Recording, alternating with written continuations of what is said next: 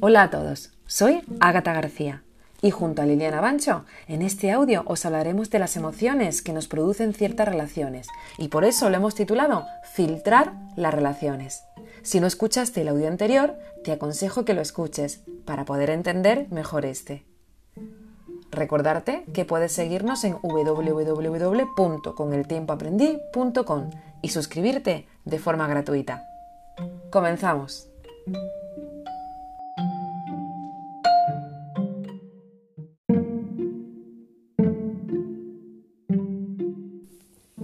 Ese día en el que decides y te haces consciente de que para poder amar y ser feliz tienes que empezar por amarte a ti mismo.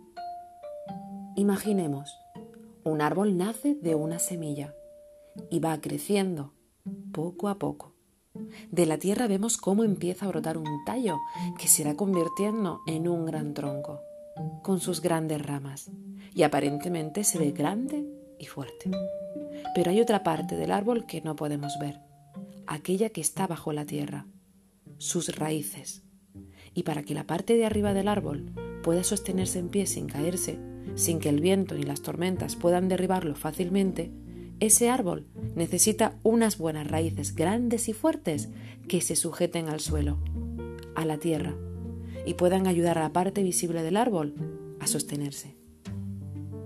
Las raíces para estar fuertes, tienen que estar bien nutridas, porque eso les aportará energía. Un árbol sano produce frutos, flores, es grande y da sombra, da cobijo a los animales y produce el oxígeno necesario para respirar.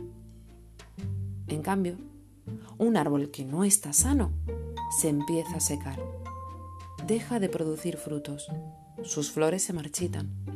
Si no tiene hojas, no puede dar sombra. Mientras estuvo sano, también daba cobijo a los animales, pero conforme se enferma, todo lo bueno que aportaba al mundo estando sano se va deteriorando hasta quedarse seco y solo. Las raíces de ese árbol son como nuestra alma. Las raíces sustentan al árbol, como el alma a nuestro cuerpo. De ahí esa frase que dice que los ojos son el espejo del alma. Porque un pájaro acudirá siempre al árbol más frondoso, al que más le dé sombra, alimento y cobijo. Buscará el árbol más sano para vivir, sin percatarse de que las raíces que lo sustentan no se ven porque están bajo la tierra. Como es lógico, busca aquello que más bienestar le ofrezca para su propio interés. Y solo dependerá de las raíces del árbol, que el pájaro haya o no escogido bien. Un árbol con sanas raíces le aportará siempre un buen cobijo, mientras que un árbol con unas raíces débiles acabarán marchitando al árbol que aparentaba ser tan frondoso y dejando sin hogar al pájaro que lo anidaba. Con esta metáfora quiero reflejar la importancia del amor propio amor que emana de nuestro interior, de nuestra alma, de nuestro corazón, de nuestras emociones. Al olvidarnos de nosotros mismos, nos empezamos a hacer invisibles para los demás y esa invisibilidad nos duele aún más.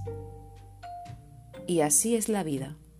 Cuando no cuidamos nuestro amor propio, nos vamos marchitando en nuestro interior y todo lo que éramos capaces de hacer día a día nos va cansando, nos va desilusionando y nos deja con una sensación de ahogo. Y es que un árbol que no genera oxígeno es como una persona que no puede respirar. Metáfora, para amar a los demás tenemos que empezar por amarnos a nosotros mismos.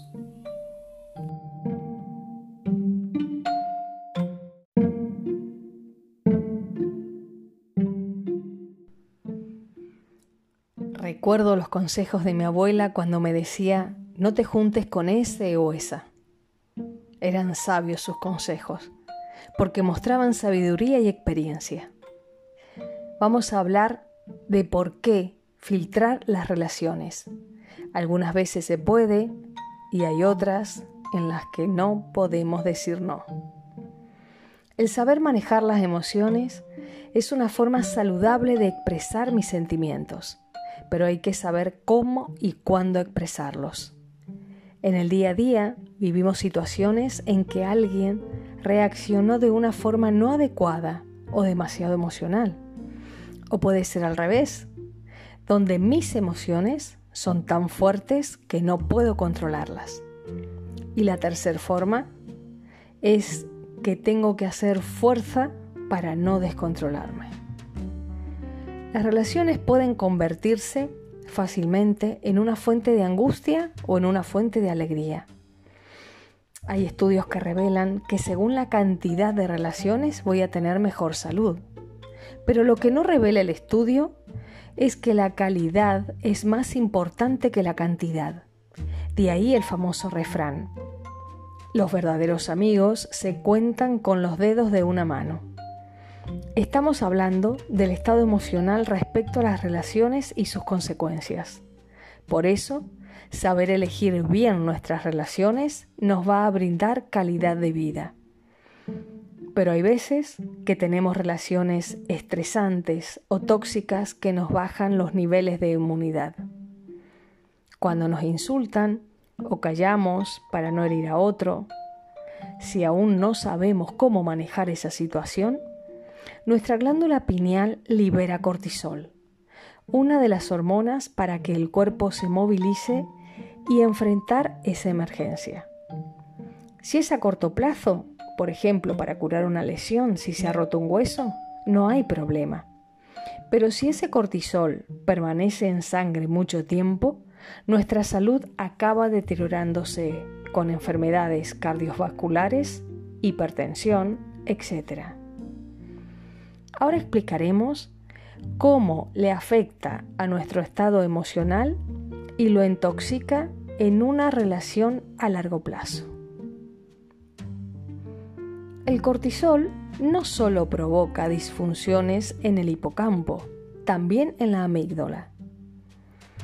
Veamos los efectos neuronales del exceso de cortisol. La amígdala se descontrola y activa el miedo mientras que el hipocampo percibe erróneamente el miedo en todas partes. Por lo tanto, soy más vulnerable a reaccionar sin control emocional, es decir, a gritar, a enfadarme. No voy a poder manejar las situaciones. Voy a estar a la defensiva porque voy a sentir por todos lados que me atacan. Voy a hablar sin fundamentos, etc. Este vínculo no solo es corporal, sino que se extiende a nuestras emociones. Por eso el modo en que una relación influye en nuestra salud dependerá de las interacciones emocionales positivas o negativas que tengamos a lo largo del tiempo que dure esa relación. Veamos ahora los diferentes modos de gestionar las ofensas. Cuando es una relación de amigos, la ofensa o insulto se lleva mejor, eso sí lo sabemos, ¿verdad? Porque podemos contestar e incluso recibir unas disculpas. Pero cuando es una persona que tiene poder, como por ejemplo un jefe, reprimimos esa ira y toleramos ese insulto. Ese silencio como respuesta al insulto nos lleva a darle poder para que siga haciéndolo y nosotros podemos caer en depresión si persiste a largo plazo. Pero si nosotros hacemos ese silencio y al otro día hablamos tranquilamente, explicando la situación y las formas que utilizó esa persona para hablarnos, siempre desde el respeto se puede entender que es madurez emocional y que dominamos la situación.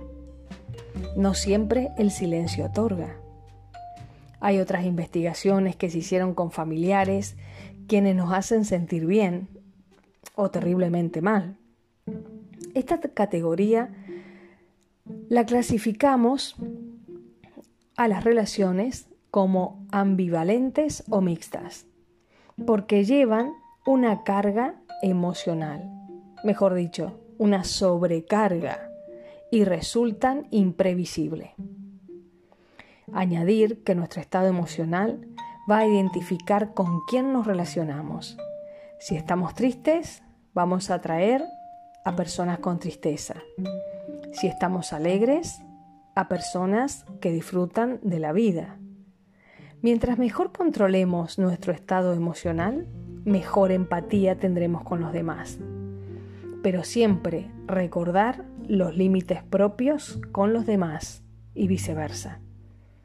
Y no tenemos que olvidar el resto por el bien de nosotros y lo que nos rodea. Al fin y al cabo, todo radica en nuestros corazones, que es el amor propio.